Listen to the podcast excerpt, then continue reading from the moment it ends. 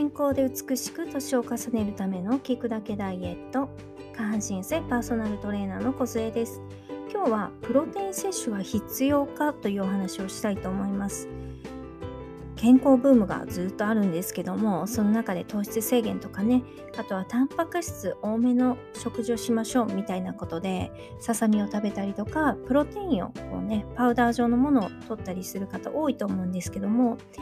これ皆さんいや本当に必要なのかな？飲んでみようかなとかこう迷うことあると思うんですね。でじゃあどうしたらいいのかということをね何かこうアドバイスできたらいいなと思って今回はそのテーマにしました。でですねこうプロテインっていうとねこうお肌作ります筋肉作ります髪の毛作りますとかあと臓器のね多くもこうタンパク質で構成されてますので確かにタンパク質っていうのは非常に必要な栄養素になるわけです。ただですね、皆さんじゃあプロテインって言ったら何をイメージされますかね？さっき私が言ったそのささみとかね胸肉っていうのがね一番こう分かりやすいと思うんですね。あとは赤肉あ赤身の牛肉ですね。まあそういう脂肪の少ないお肉っていうのはタンパク質量が非常に多いものが多いわけなんですけどもじゃあねこれだけなの？っていう話なんですけどもこれすごくあの皆さん食事をする中でいやお魚食べてないから全然私プロテイン取れてないんですっていう人いると思うんですけども実はそうではなくてこの食事の中で結構皆さん知らないうちにタンパク質を取っているわけですよ。でこのタンパク質なんですけどもだいたい体重 ×1g 普通にこう生活される方例えば 50kg の方であれば 50g×1g で 50g を、えー、摂取した方がいいっていう風になっています。まあ、運動強度がもうちょっと高い方は1.2、1.3、1.4、まあ、2倍って方は少ないんですけども、だいたいマックスで1.7ぐらいまでなんですけども、だいたいまあ、1g で普通の方は計算していいと思うんですけどもでそうなるとじゃあ1日 50kg の人が 50g 取るには結構お肉食べないといけないんじゃないのってこう皆さん思うじゃないですか。でも実はですね皆さんが普段食べている食事の中にタンパク質ってすごく含まれているわけですよ。じゃあどんなものに含まれているのっていうことなんですけども例えばさっき言ったお肉以外でしたらお魚にも入っています。でお魚の場合はタンパク質だけじゃなくてその中にさらに、まあ、あの骨あのカルシウムもですけども特にあの、えー、体脂肪をねこう燃焼するようなものも入っているわけですよ。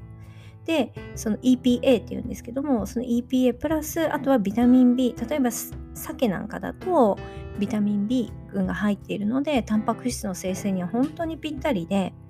この鮭なんかだと大体まあ大きさにもよりますけど大体15から 18g ぐらいの、えー、タンパク質が入っているということです。で、えーと、今からこう皆さんの頭の中で描いていただきたいことがありまして例えばですね朝の旅館での朝食をちょっと思い浮かべていただきます。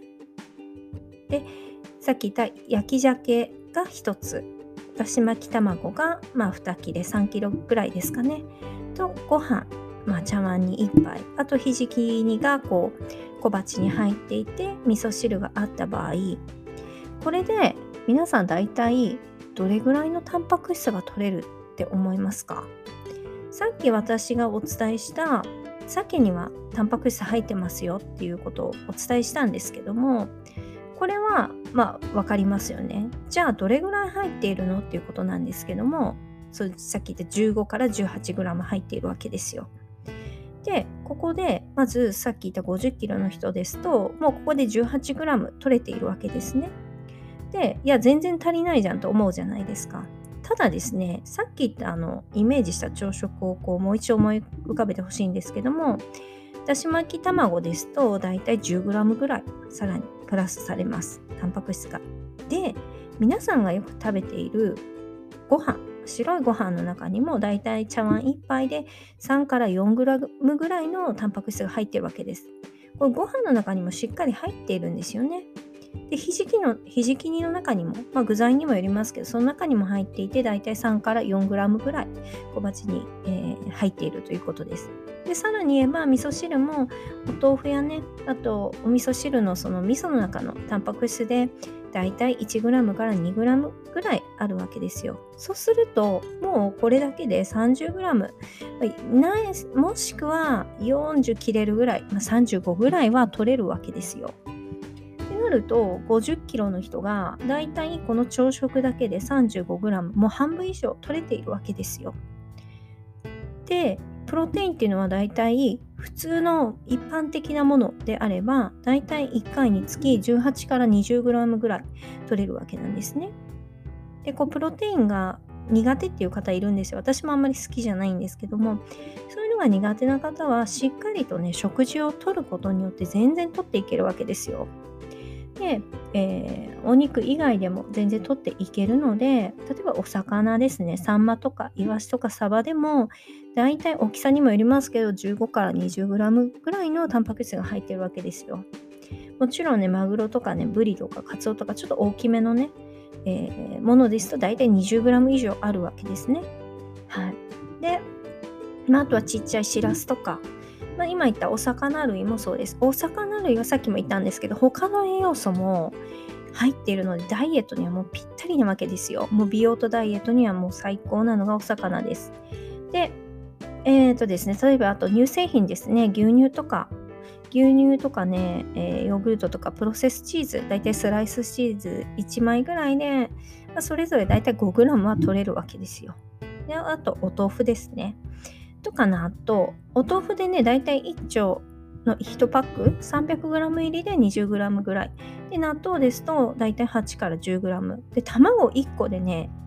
7から8取れるわけですよ。ね、でさっきご飯にもタンパク質ありますよって言ったんですけど 160g でだいたい 4g 入っていて食パンでも実は入っていてその食パンの6枚切り、まあ、1枚 60g とした場合にだいたい 5g から 6g。じゃがいも1個、まあ、大きさによりますけど、だいたい 135g として、まあ、結構大ぶりですかね、135g だと。で、2、3g 入っていて、さつまいもにも同じ程度のものが入ってるわけですよ。でそうなってくるとこう皆さんタンパク質っていうとこうたくさん含まれているものにこう注目しがちなんですけども実は普段口にしているもののね多くの中にもすでにタンパク質が入っていて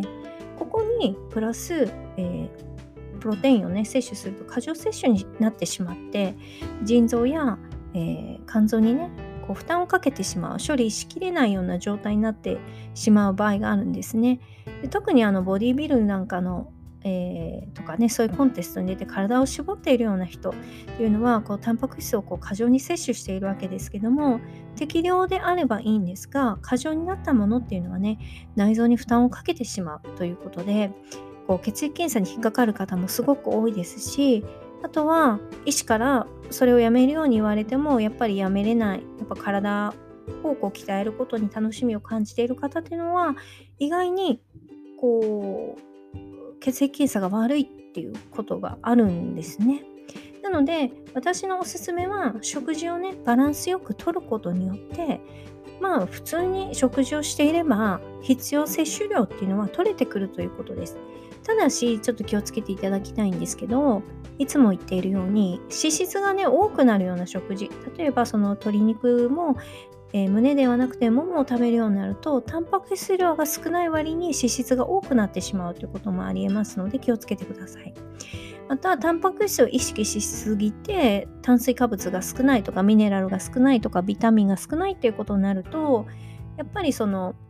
本末転倒になってしまうのでそう、えー、タンパク質と炭水化物とねそのあと脂質この PFC バランスはしっかりと保ちながら食事をするっていうのが基本になります。これはね、本当に皆さんこうダイエットで特別なことをしないといけないって思うんですけども、そうじゃなくてね、まずはバランスの良い食事を行うことです。はい。サプリとか付け足したいなとか思うかもしれないですけど、その前に規則正しいね、生活、食事をしていくっていうのがね、非常に大事になると思います。これが、まずいろんなダイエットを試す前にまず行うことです。これがねできるとまずほとんどの方は減量に成功するわけですなのでね基本を忠実に行うっていうことをね一度まず行ってみてください何か参考になったらいいなと思いますはい聞いていただきありがとうございました。